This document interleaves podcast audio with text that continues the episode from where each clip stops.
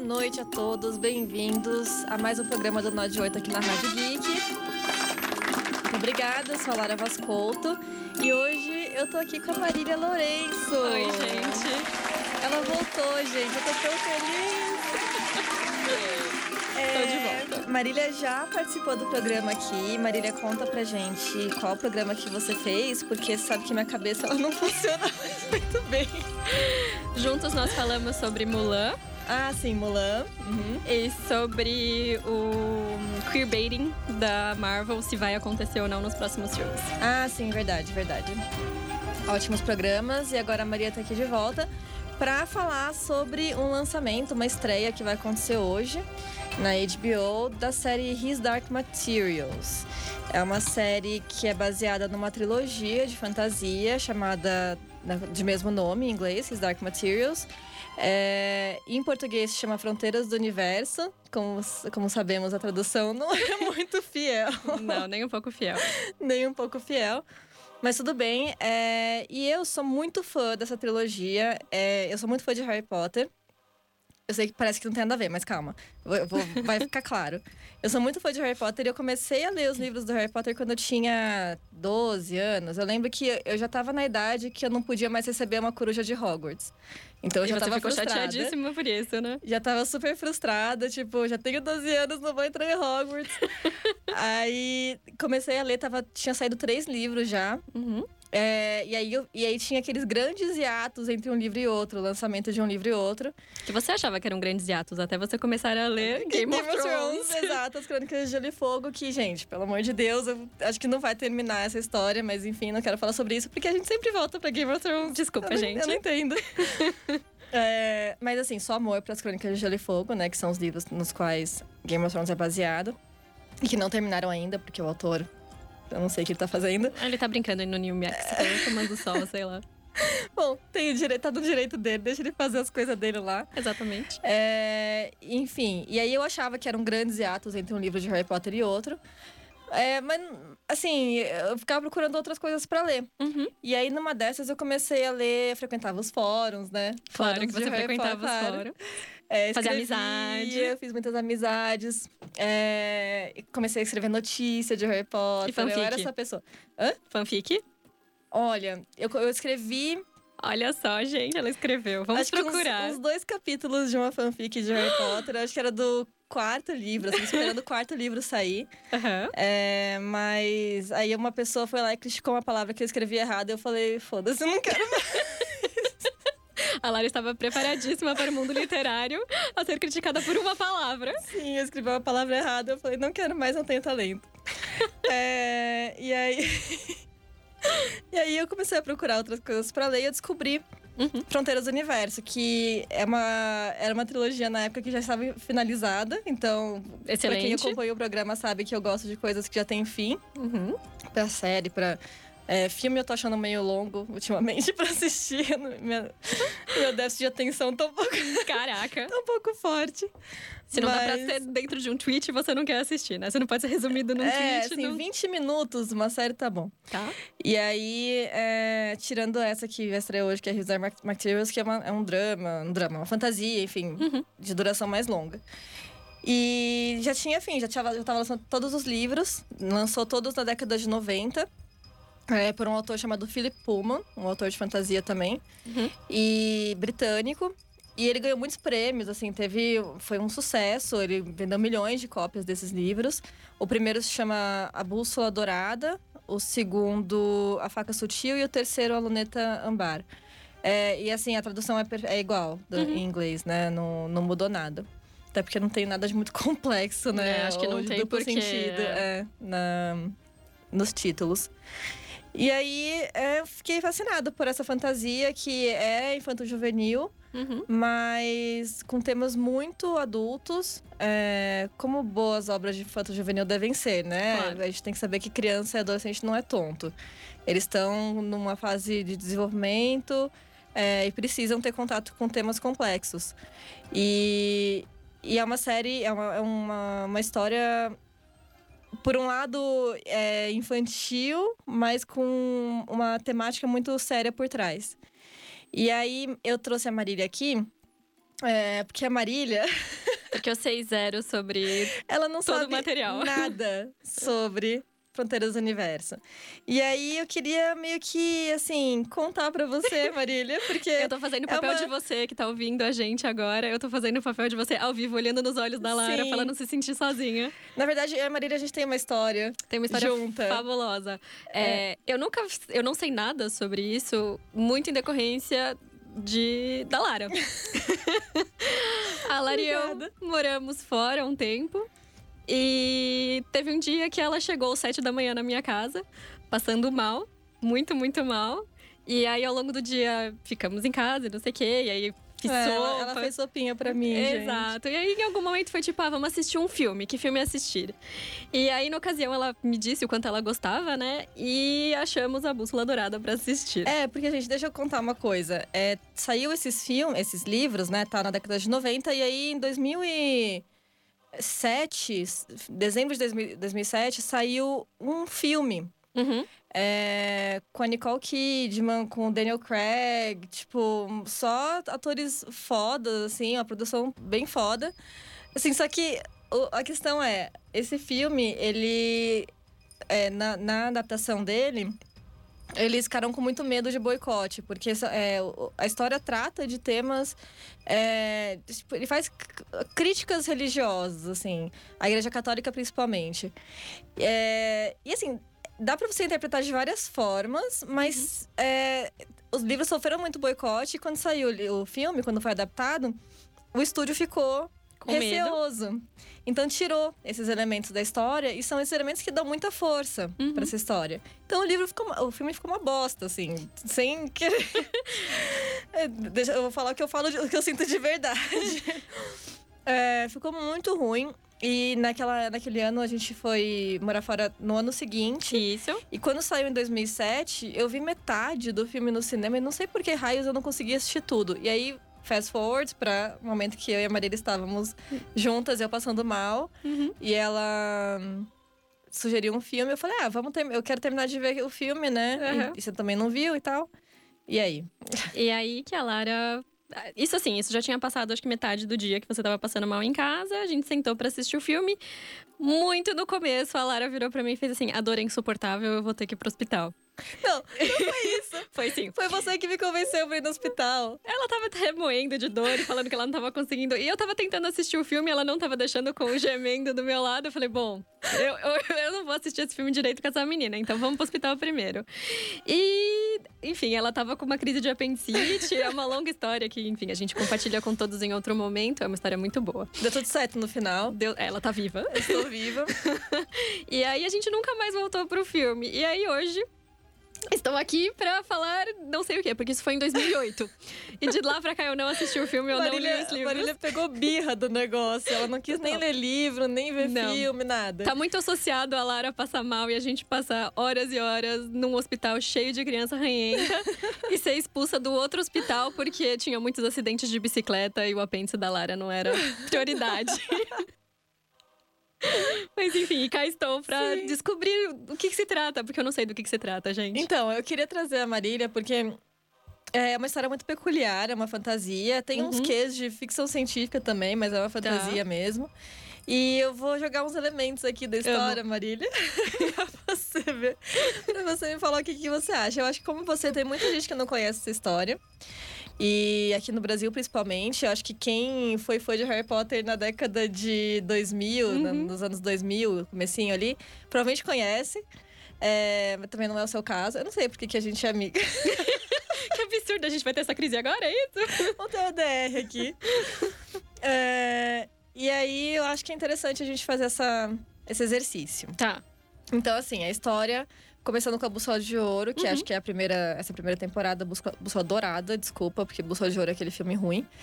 É, que é a história da Lira, que é uma menina de 11, 12 anos. Uhum. E ela é órfã. E ela mora numa universidade. Ela mora entre catedráticos, assim. nes- Nesse, tipo assim, é um mundo que é muito parecido com o nosso, mas não é o nosso. E logo você começa a perceber por que, que não é o nosso. Tá. Então ela mora nessa universidade. ela fica lá solta. Uhum. fazendo o que ela quiser, eles tentam meio que educar ela, é só homem nessa, nessa Mas, universidade. mas existe uma razão pra ela estar lá? Uma menina jogada em meio homem? Ela tem um tio que meio que é padrinho dela, Que é o assim, James McAvoy. que é o James McAvoy. Na série, Vamos gente, o falar James sobre- sobre McAvoy isso. está na série. É o Mr. Lord Az Azriel, que é o Uhum. nome dele. E ele é super poderoso e tal. E ele não tem paciência pra Lira, sabe? Ele largou ela lá na universidade, ele mantém os, as, as finanças em dia lá, paga eles pra cuidar da menina. Aham. Mas ele aparece de vez em quando, assim. Ah, que pena. E aí. Mas ele é importante. E aí ele. Eles cuidam, tipo, é um monte de velho, é, acadêmico. Uhum. E dentro desse mundo, ó, o mundo acadêmico está muito ligado ao magistério, que é essa instituição religiosa que controla tudo e tal. Tá. Mas é magia tipo Harry Potter? Magia? Não. Tá. Não é, não é Hogwarts o lugar. Tô chateadíssima. Não tu tirou que é Hogwarts. Você que tá falando de magia. Eu quero Eu saber. não falei de magia. Eles, é uma universidade que eles estudam coisas. Tá. E aí, fica em Oxford, na Uhum. Inglaterra. Tá. E aí a Lira fica lá, ela fica brincando, ela é bem assim. é, Solta. solta e assim, encapetada, sabe? Uma criança muito ativa. Tipo, é, sabe aquela criança que é líder, assim, e, e quer bater nos meninos, sabe? e Tá bom. volta, tipo, zoada pra casa, com os cabelos cheios de barro. É, Só, só um parênteses que a menininha vai, é, é a, a intérprete da, da Lira nessa série é da mesma menininha que fez Logan, o último sim, filme de a Daphne Wolverine. King, Exato. que é puta atriz, né? Nesse filme ela, Ela tá é muito ótima. bem. Eu não sei como é que vai estar agora na série. Eu nunca vi mais nada dela. Tenho altas expectativas. É. Eu também. É bom que seja boa. e aí, ela. E aí, o que acontece? Porque a gente sabe que esse mundo não é exatamente igual ao nosso. Porque, olhando à primeira vista, poderia ser o nosso é, há um século atrás, sei lá. Tá. Porque tem umas coisas meio, meio que é, anti- antiquadas, assim, no, nesse mundo. Mas cada pessoa nesse mundo tem um demon, que Tá. é uma extensão da própria alma. Uhum. Eu acho que é tipo da alma, Tá. em forma de animal. Ok. E aí, esses animais, eles conversam, eles, tipo, eles estão Mas sempre... pera, pera, pera, pera. Eles nascem com a pessoa? Aham. Tá. Não me pergunta a logística disso, eu não sei como é que funciona isso. Da onde Ela veio dizer que ela é expert, sabe? E Eu que eu não ia sei. fazer as perguntas. Sabe por quê? Porque o Philip Pullman não é tipo a J.K. Rowling que fica adicionando coisas na Ele no, história no, no. Twitter dele, ele não. Não.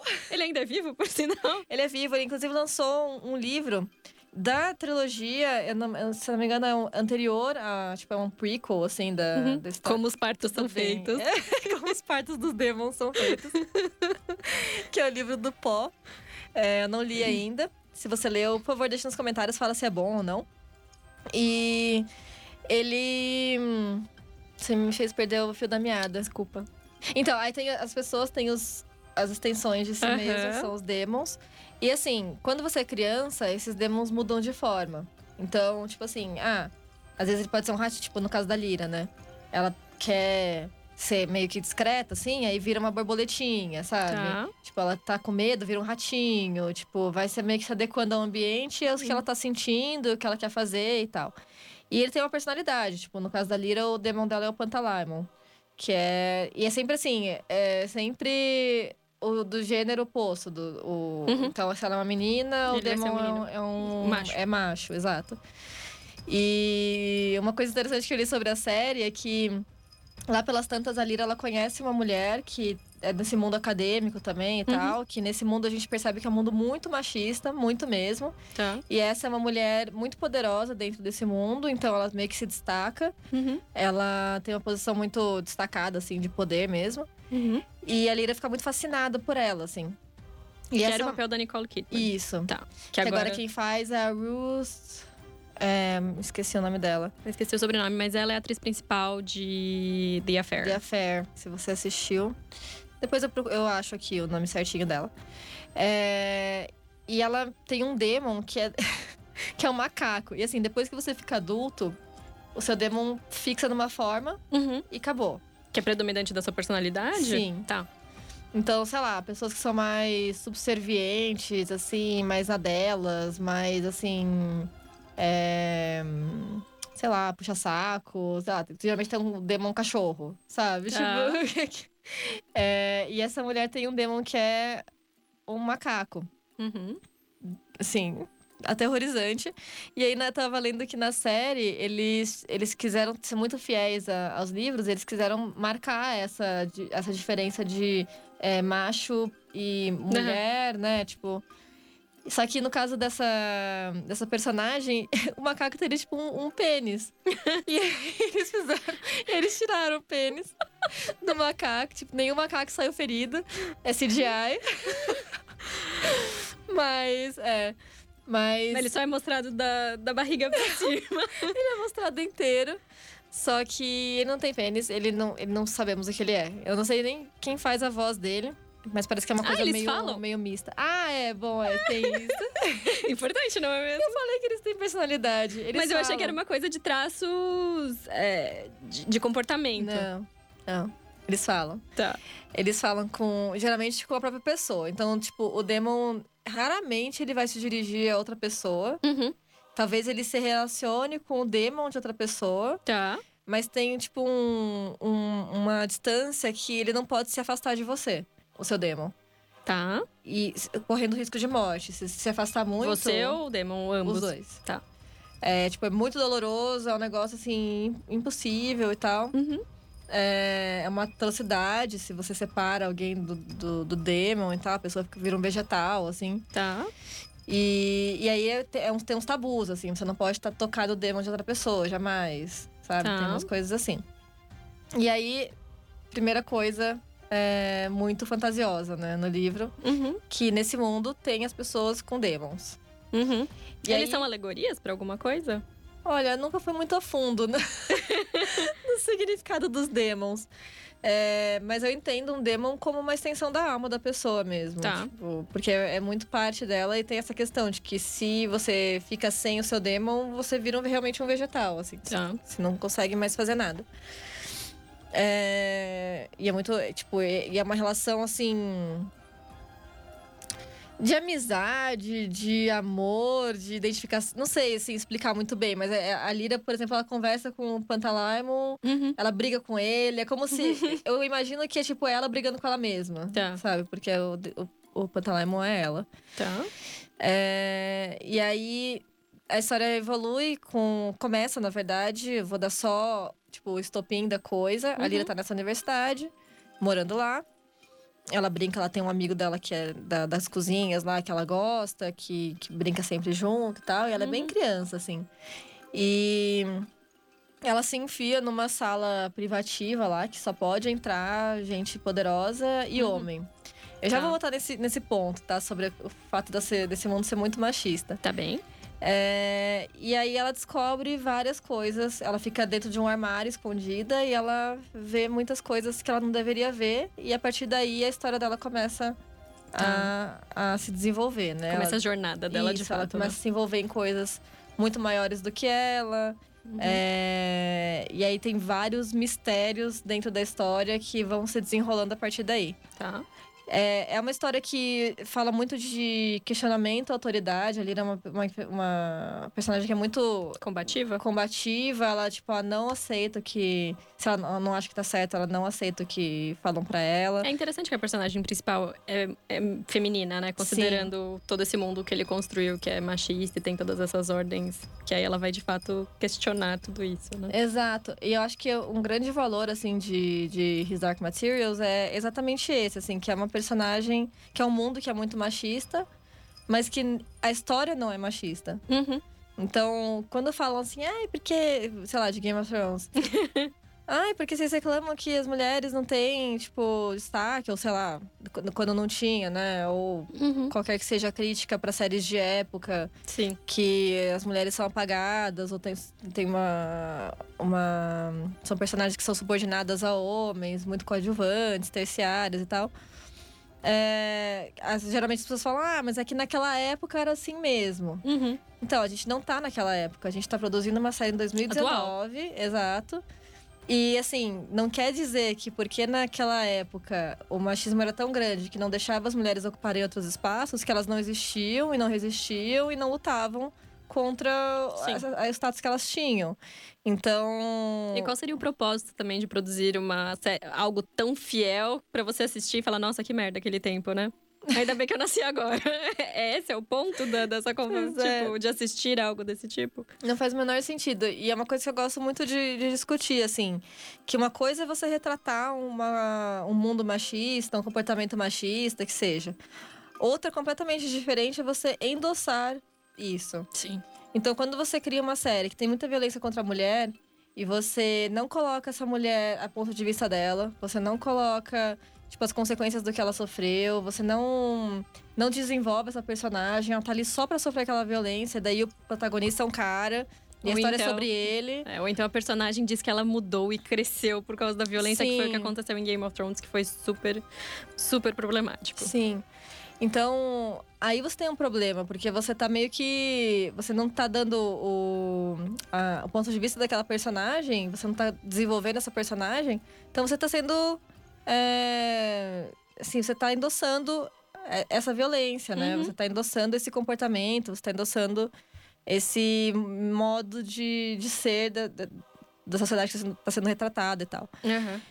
Então, dá para você retratar uma coisa muito machista e eu acho que é importante, porque a gente vive num mundo muito machista. Uhum. E isso tem que ser trazido né, em todos os meios possíveis para gerar discussão. É, mas você não, você tem que dar devida voz às personagens femininas, você tem que desenvolvê-las, elas têm que ter um papel de protagonismo também. Sim. É, elas têm que ser bem representadas para que aquilo seja um retrato que gera discussão, uma discussão muito necessária e não um endosso. Exato. E aí a Fronteiras do Universo faz muito isso. Tipo, esse mundo é muito machista. A Lyra, inclusive, tem elementos, né? Uma, uma certa misoginia internalizada também dentro dela. Tá. É, mas, ao mesmo tempo, ela é a personagem principal. É ela que move a história. Tudo acontece em torno dela. Uhum. Tudo você vê do ponto de vista dela. Tá. Então, é, é muito interessante porque é, é, ainda é raro, né? A gente tem hoje em dia muito mais personagens femininas em destaque. Mas para ter uma personagem assim, lá da década de 90, numa fantasia infanto-juvenil, né? Que é, é fato, super séria, fato. super, né, com temas muito, muito complexos, eu acho muito valioso, assim. E aí, o que você tá achando até agora, Marília? Olha, eu tô interessada. Tem duas coisas muito interessantes nessa série que me fazem querer assistir, que é o James McAvoy. e combate... Eu falei um monte de coisa calma, aqui. Calma, calma. E combate ao machismo. Ah, tá bom, muito bom. então tá. Mas sim, James McAvoy está na série, ele faz o tio da, da Lira. Mas será que a Lara vai me deixar assistir essa série? Ou será que ela vai me interromper de alguma forma em 2019, num dia que eu, eu estiver... Vou te pedir pra você me levar no hospital no Isso. meio do, do episódio, Marília. Exato. Não, não tenho mais apêndice, então tá tudo certo agora.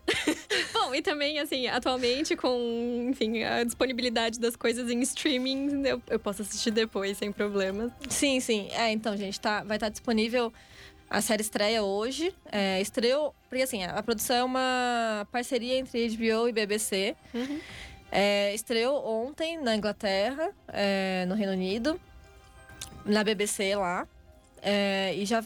Putz, já foi assistido por mais de 7 milhões de pessoas. Uau! Foi uma puta estreia, acho que foi a maior estreia britânica nos últimos cinco anos maior audiência. Uhum. Então, e pegou horário, tipo, pegou um horário nobre de domingo, que é aquele horário assim que a HBO quer preencher, assim, tem, uhum. sabe quando, sabe desenho animado, que a pessoa corre, tipo, atravessa uma porta e fica o formato da pessoa assim na porta. Sim. Então, esse formato é formato de Game of Thrones, assim, que a gente uhum. viu quer, quer preencher com uma série nova. Exato. Aliás, não é só a HBO, como vários outros outros streamings e outras emissoras estão tentando preencher esse espaço. É, então. Só que eles não estão preenchendo. O His Dark Materials não será de domingo, né? Não. Na BBC, eu não sei porquê, se vai continuar no domingo é, todo, toda semana. Uhum. Mas na HBO estreia hoje, vai passar de segunda-feira. Uhum. Aí estreia, estreia global. Num horário super adequado. Num horário horrível, às 11h30 da noite. Eu não sei como é que eu vou aguentar até lá. Bom, a gente vai assistir amanhã. É, bom, eu, eu vou, vou tentar ver hoje, não sei. Não sei ainda. Mas mas é isso, vai ser lançado hoje, tô super animada.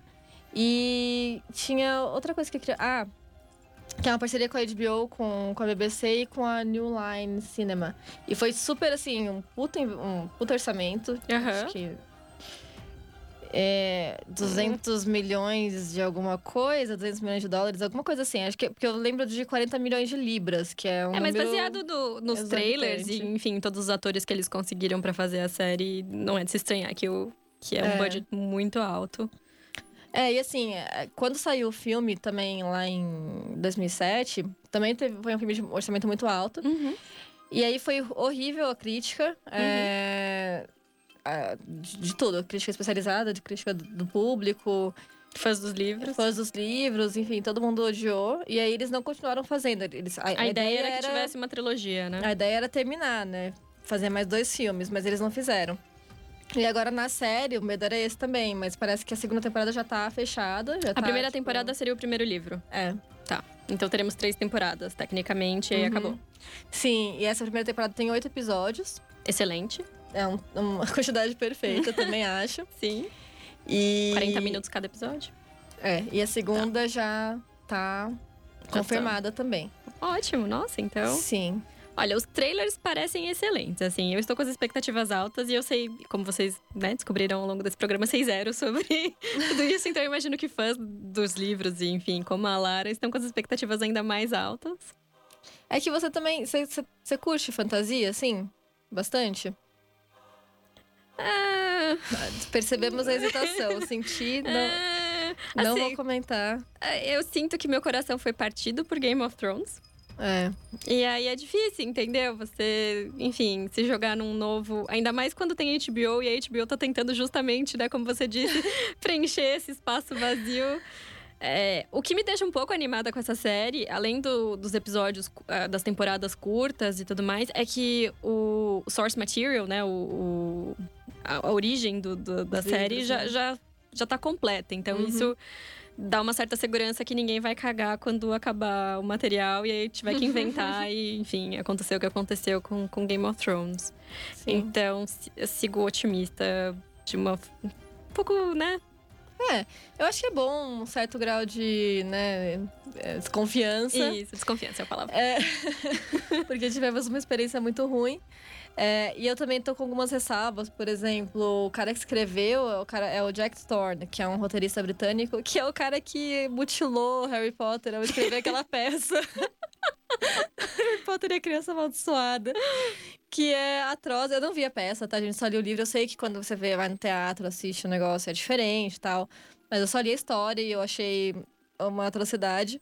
Uhum. É, Algum outro material pra gente poder julgar esse rapaz? ah, tem sim. Só que eu não vou lembrar agora de cabeça. Tá. Ele fez várias coisas. Ele é do teatro, do cinema, enfim. Uhum. Fez um monte de coisa.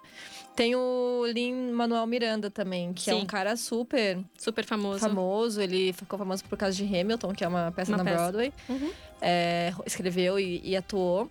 Sim. E ele daí ele fez Moana também, né? Ele escreveu toda é, a, trilha sonora. Isso. E E, ele, ele faz fez um uma participação-. Ele faz uma participação especial em Brooklyn Nine-Nine. Ah, é? Qual episódio? Ele faz co- como irmão da Amy. É maravilhoso. Mas Nossa, essas são temporadas mais atuais, assim. Ah, não vi as últimas que saiu agora. E o nome da. Só pra gente a gente poder vendo aqui pra vocês, o nome da. É da Ruth moça, Wilson, não é? Ruth Wilson, isso É, mesmo. Eu lembrei depois Da também. moça poderosa lá e tal. Ela parece sensacional, assim, nos trailers ela parece poderosíssima, assim, Sim, altas é expectativas pra pra, ser, personagem dela. É pra ser uma personagem muito poderosa. E, e outra coisa que eu dei uma olhadinha também, ah, os nos diretores de todos os episódios dessa temporada agora, tem uma mulher só. Que, assim, não curti. É, o problema é que é um questões- homem escrevendo, homens dirigindo, enfim. Assim, eu já falei isso antes, não é um problema um homem escrever alguma coisa. Contando, né, que... Porque, até porque esse livro foi escrito por um homem Sim. e muito consciente, né? E é engraçado, quando foi perguntado pra ele, você. Ah, você estava tentando suprir alguma falta de personagens femininas da fantasia e tal. Perguntaram pra ele, né? Tá. Ele falou: não, meu trabalho é escrever história. É muito parecido com a resposta do George R. R. Martin em relação a. a E as pessoas seguem perguntando, né? É, ai, por como que você escreve personagens tão complexos, não sei o quê. Ele falou, eu penso que elas são pessoas. Sim. É, enfim, não quer dizer que o, cara não vai saber fazer, mas assim, é uma questão de representatividade, né? De você ter mulheres também, um- outros olhares. É importante ter essa plu- pluralidade, ter representação feminina por, na frente e por trás das câmeras também. Então, foi uma coisa que me deixou meio chateada. Que tem uma diretora só, mas seguimos, né? Vamos ver como Veremos é que vai ser essa, essa série agora. Isso. Então, vocês já sabem que hoje eu vou dormir tarde, vou ficar destruída amanhã. e é isso. Mais alguma coisa a acrescentar ali? Não, acho que é isso. Assim, agora eu tô com as expectativas altas. e Agora eu sei algumas coisas sobre a então, se série. for ruim, você pode me culpar. Sim, semana que vem falaremos sobre isso. Tá bom. Teremos um programa pra, pra destrinchar a DR que nós teríamos hoje. E aí A vai, a gente vai entra com esse assunto. Sobre as coisas que eu indico pra Marília. Exato. E É. eh, podemos falar também das coisas que eu te indico e você se recusa a assistir, não é mesmo, Lara? Ah, mas é porque. é tempo, né? O tempo. Olha, é todos que, todos que estiverem ouvindo a gente, eu gostaria que vocês começassem uma campanha pra fazer a Lara assistir Parks and Recreation. Eu comecei a assistir, mas aí o que aconteceu? Saiu da Netflix. E tem agora na Amazon Prime. É, eu, eu tô assinando a Amazon. Né? Então. Então tá, então olha, todo mundo cobre elas nos comentários, por favor. É, tá bom. Ah, só um último comentário, gente. É, vai ter. na- já tá confirmada a segunda temporada, né, da série. E um dos personagens que vai fazer é aquele padre gato lá de Fleabag. Sério? É, Ai, a gente falou de Fleabag semana passada.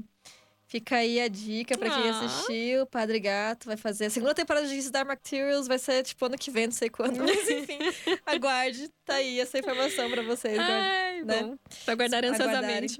Isso. Ele e depois a, a luta contra o machismo. Isso. James McAvoy.